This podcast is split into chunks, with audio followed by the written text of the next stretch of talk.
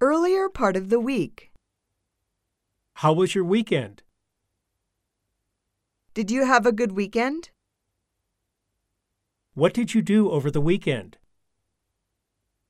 Did you go out or stay at home yesterday?